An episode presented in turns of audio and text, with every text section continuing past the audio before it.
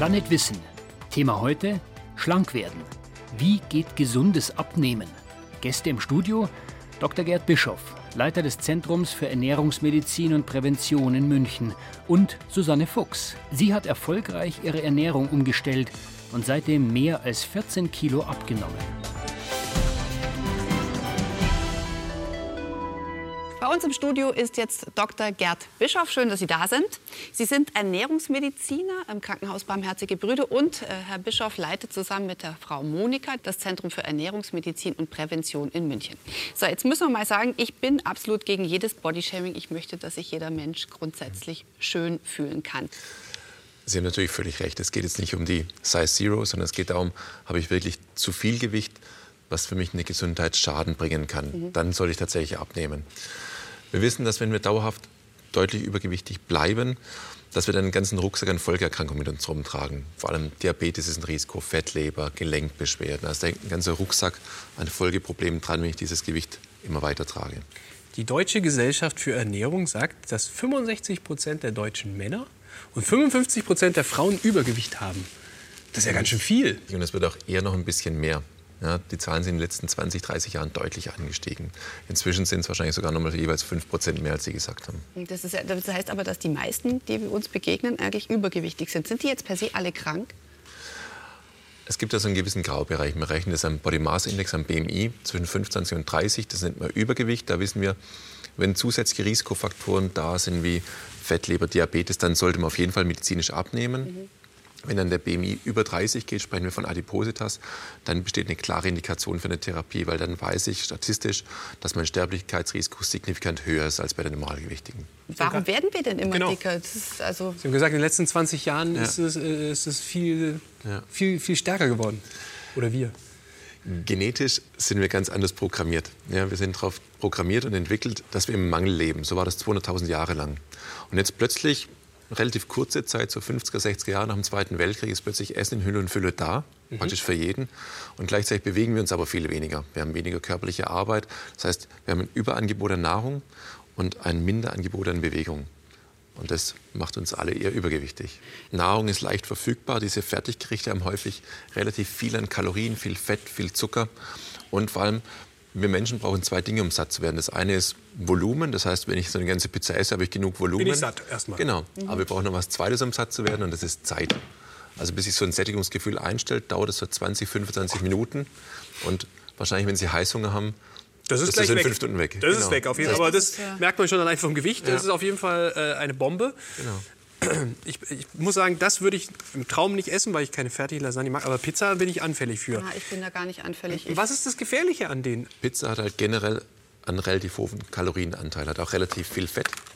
Und wenn ich es halt dann so schnell mehr esse, kurz in die Mikrowelle schiebe und dann konsumiere, habe ich halt auf einen Haps in ein paar Minuten einen Haufen Kalorien, einen Haufen Fett zu mir genommen. Mhm. Also eine ganze Pizza jetzt hier hätte 780 Kalorien. Genau. Wie viel brauchen wir so am Tag? Wollte ich Sie gerade fragen, ob Sie wissen, wie viel 2000? Ja, also Sie ja? 2000, Sie wahrscheinlich erst um die 1700. Das heißt, mit so einer Pizza wäre Ihr Tagesbedarf schon zur Hälfte gedeckt. Mhm. Aber man merkt es auch, wenn wir das gegessen haben, hatten wir echt lange Zeit keinen Hunger mehr. Da sind relativ viele schnell verfügbare Kohlenhydrate mhm. drin. Und die haben den Nachteil, dass sie meinen Insulinspiegel und Blutzuckerspiegel kurz hochhauen und dann wieder runter. Das heißt, ich bin kurze Zeit sehr satt, aber relativ bald dann doch schon wieder Hunger. Warum ist Fertigpizza so, so doof? Häufig sind in vielen Fertigprodukten halt viele Zusatzstoffe drin, die sie gar nicht bräuchten, wenn sie selber zubereiten. Macht es denn, wollte ich gerade fragen, was ist denn besser, wenn ich die Pizza selber mache? Ich haue nämlich auch da ordentlich Käse drauf. Sie müssen ja schauen, wenn Sie sowas industriell herstellen, dann muss es eingekühlt werden und es muss lange haltbar sein. Das heißt, da sind ganz viele Lebensmittelchemiestoffe drin, damit es überhaupt auch so lange haltbar gemacht werden kann. Verschiedene Emulgatoren, Zusatzstoffe. Das brauchen Sie alles nicht, wenn Sie es sich frisch zu Hause machen. Aber machen die mich dick? Ne? Es ist zum Beispiel Zucker drin, den würden Sie zu Hause wahrscheinlich nicht wirklich in die Pizza tun. Bisschen in die Tomatensauce. Bisschen. Liegt daran, dass es so günstiger Rohstoff auch ist, ne? Zucker ist extrem günstig ja. und vor allem seitdem jetzt die EU-Verordnung gefallen ist für für die Isoglucose und dergleichen ist es noch billiger geworden, der Rohstoff, mhm. als es ohnehin schon war. Erstes Fazit, nicht wirklich überraschend, die meisten Fertiggerichte sind nicht gesund und äh, wir essen ein bisschen zu viel Zucker. Was auch wichtig ist, aufs Gewicht achten nur wegen dem Äußeren, muss nicht sein, aufs Gewicht achten wegen Gesundheit, macht dagegen richtig Sinn. Woran liegt das denn, ja, dass den einen das Abnehmen leichter fällt als den anderen? Das spielt vieles eine Rolle. Zum einen hat jeder eine unterschiedliche Genetik, also was bringe ich mit an Voraussetzungen vor Übergewicht. Und dann ist natürlich auch die Frage, was habe ich für Ernährungsgewohnheiten? Kann ich vielleicht leichter auf was verzichten? Was hängt mit meiner Emotion auch zusammen? Ja, Essen ist ja mehr als Nahrung. Das heißt ja auch, die, die Gesamtsituation, in der man sich befindet, spielt eine Rolle. Wie ist mein Alltag? Wie viel bewege ich mich? Was habe ich für einen Beruf? Habe ich da Bewegung dabei?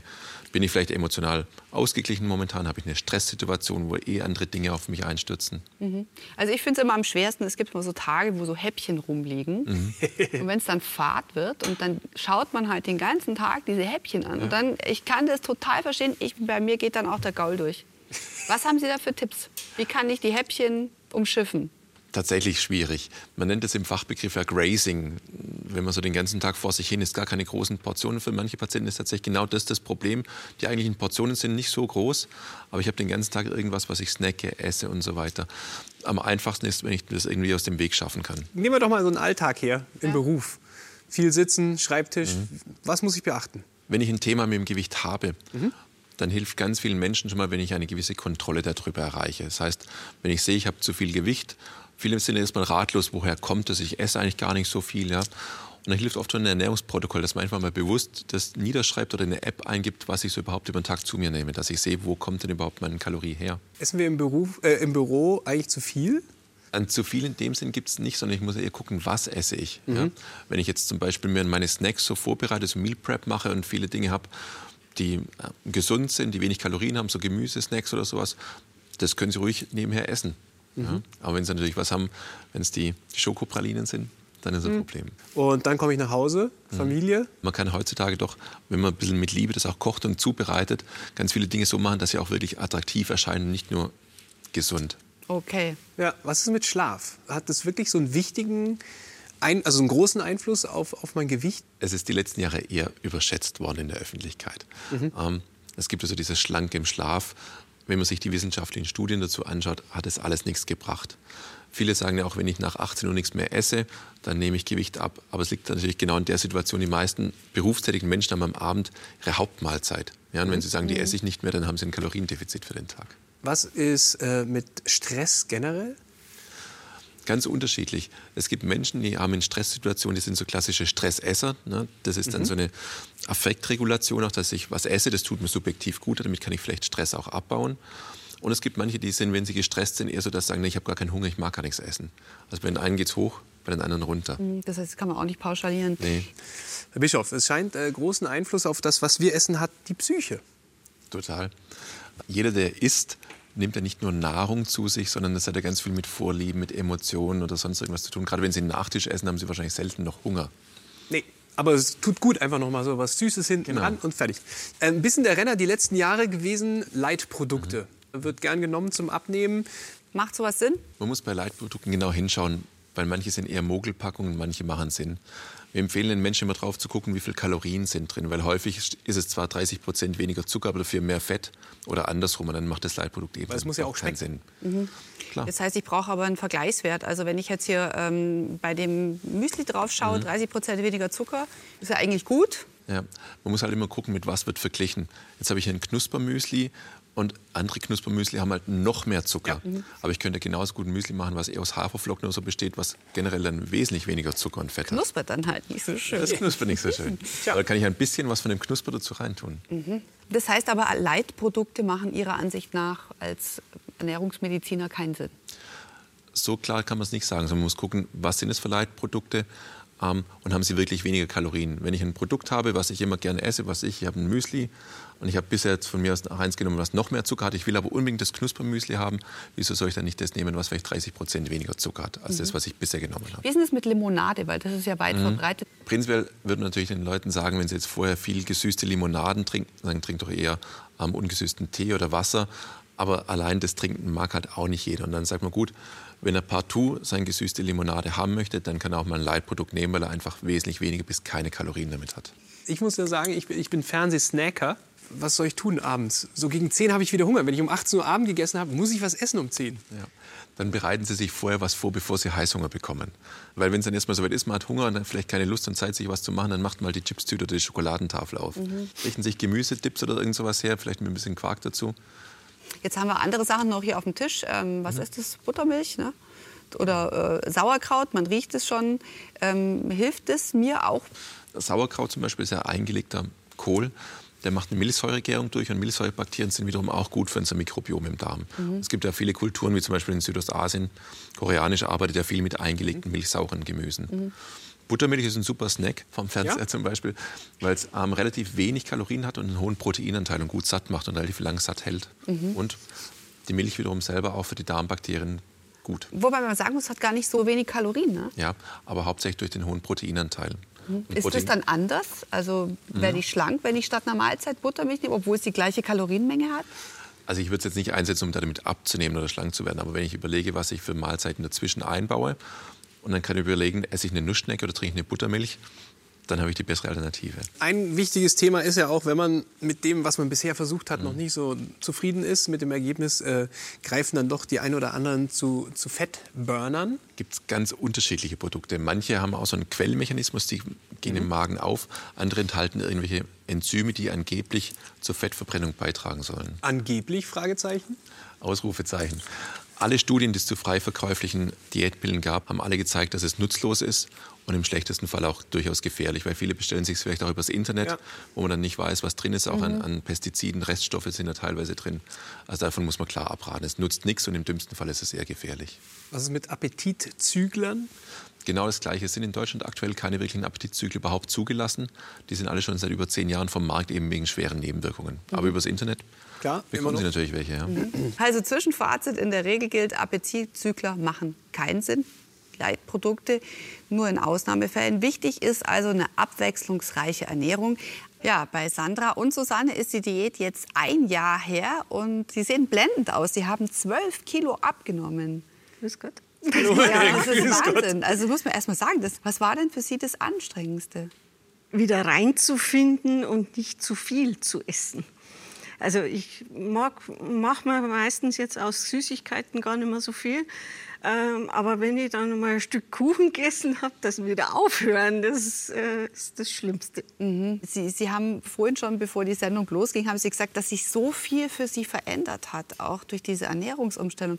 Erzählen Sie doch mal, was haben Sie noch alles ausgemistet in Ihrem Leben jetzt? Also als erstes habe ich mal sehr viel über meinen Körper kennengelernt, wie er reagiert auf Stress, auf Hektik, auf ähm, Heißhunger und ähm, auf Verdauungsprobleme. Und ähm, dann hatte ich viel mehr Zeit, mich um andere Sachen zu kümmern. Ich habe die Wohnung entrümpelt und meine Kontakte überprüft und äh, ich habe in so vielen Bereichen Fortschritte gemacht.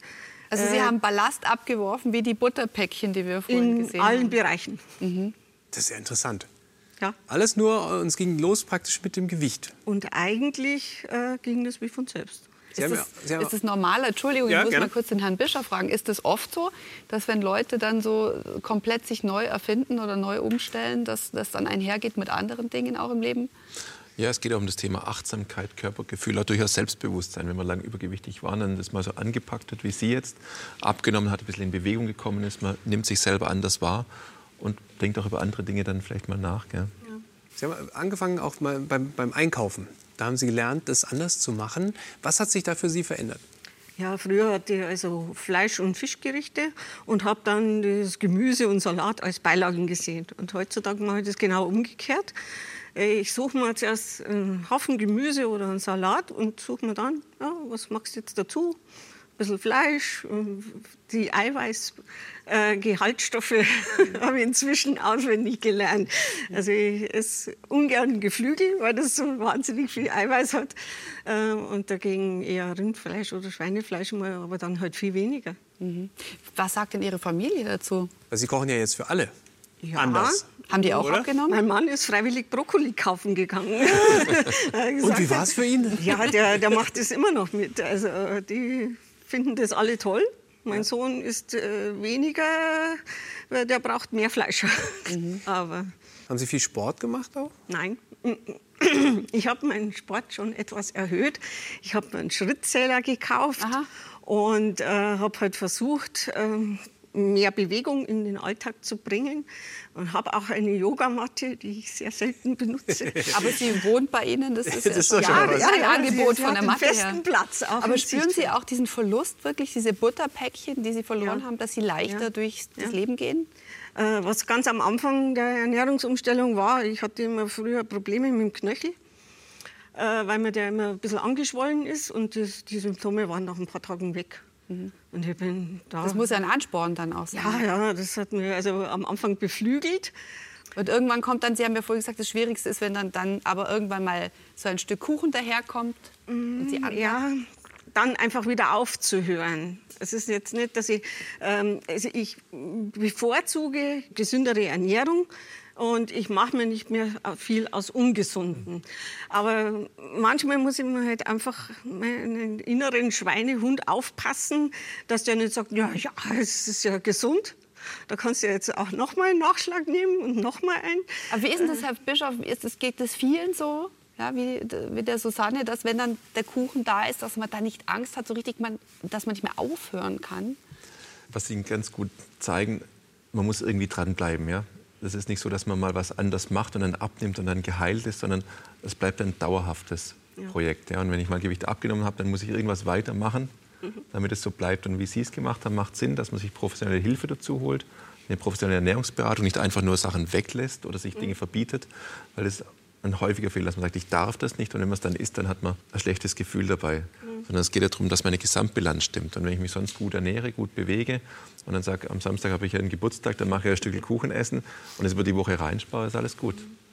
Susanne Fuchs äh, hat es geschafft, indem sie mehr darauf geachtet hat, was sie isst und wie viel sie isst. Dazu gehört ziemlich viel Achtsamkeit und Disziplin. Aber ginge das vielleicht auch unkomplizierter? Der neueste Trend ist das Intervallfasten. Die Frage ist, funktioniert das? Es ist ganz schwierig, weil Intervallfasten gar nicht so wirklich gut definiert ist. Jeder versteht ein bisschen was anderes drunter. Die ganzen wissenschaftlichen Studien dazu gelaufen sind, zum Abnehmen ist es tatsächlich im Vergleich zu anderen Ernährungsumstellungen nicht effektiver. Für viele unserer Patienten, gerade die übergewichtig sind, ist das Problem, ich verbiete mir zu essen über einen langen Zeitraum und dann, wenn ich was essen darf, dann sind häufig die Portionen riesig oder die Nahrungszusammensetzung, weil ich Heißung habe, nicht wirklich sinnvoll. Ja. Vorrat essen schon mal. Ja. Neulich gab es ein schönes Zitat, der hat gesagt, eine schlechte Ernährung wird nicht besser, nur weil man sie unterbricht. Zum Thema Intervallfasten. Das finde ich ganz treffend. Wäre das was für Sie? Genau, Susanne? Nein. Mal ausprobiert? Äh, ja.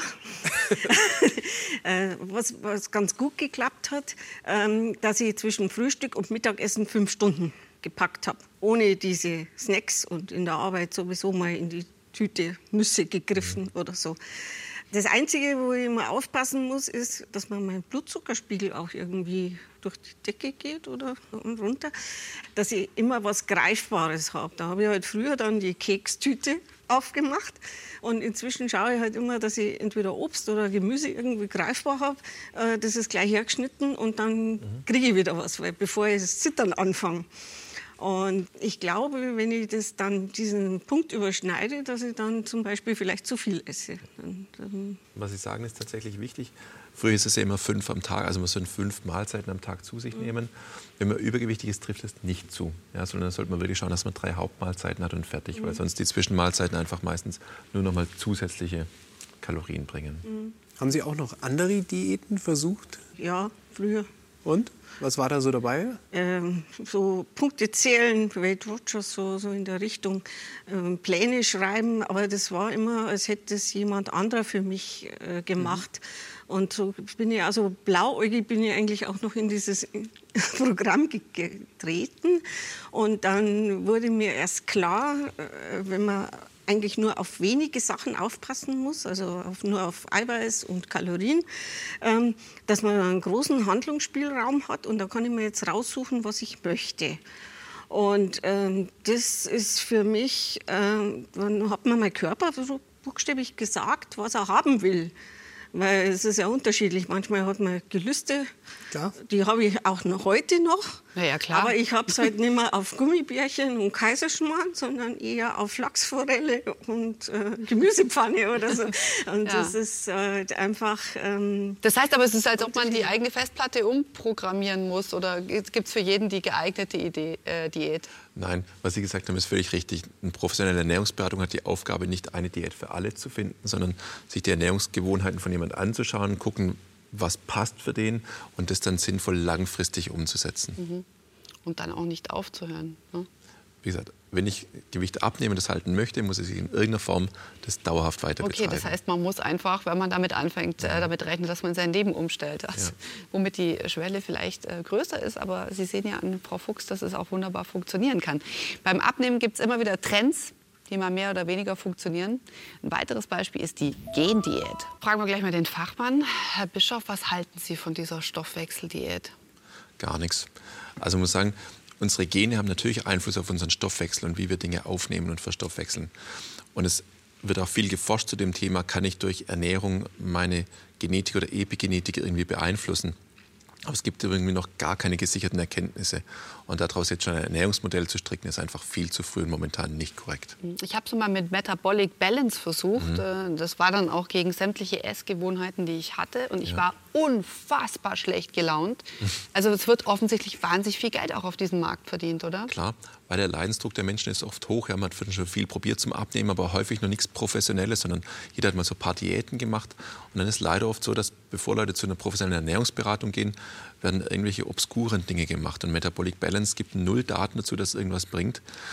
Aus Grund irgendeiner Bluttestung sind angeblich irgendwelche Lebensmittel, die ich nicht vertrage. Wenn Sie dann eine andere Gendiät testen, dann sind es plötzlich ganz andere Dinge, die sie nicht vertragen, angeblich aus dem gleichen Blut getestet. Mhm. Also das ist nicht seriös. Diese Institute oder die Berater, die das anbieten, werden die denn irgendwie geprüft oder so? Tatsächlich ist es so, dass sie als Arzt zum Beispiel eine ärztliche therapeutische Freiheit haben. Das heißt, sie dürfen fast alles tun. Sie müssen es allerdings mit dem Patienten vorher besprechen und ihn aufklären, ob er das wirklich möchte.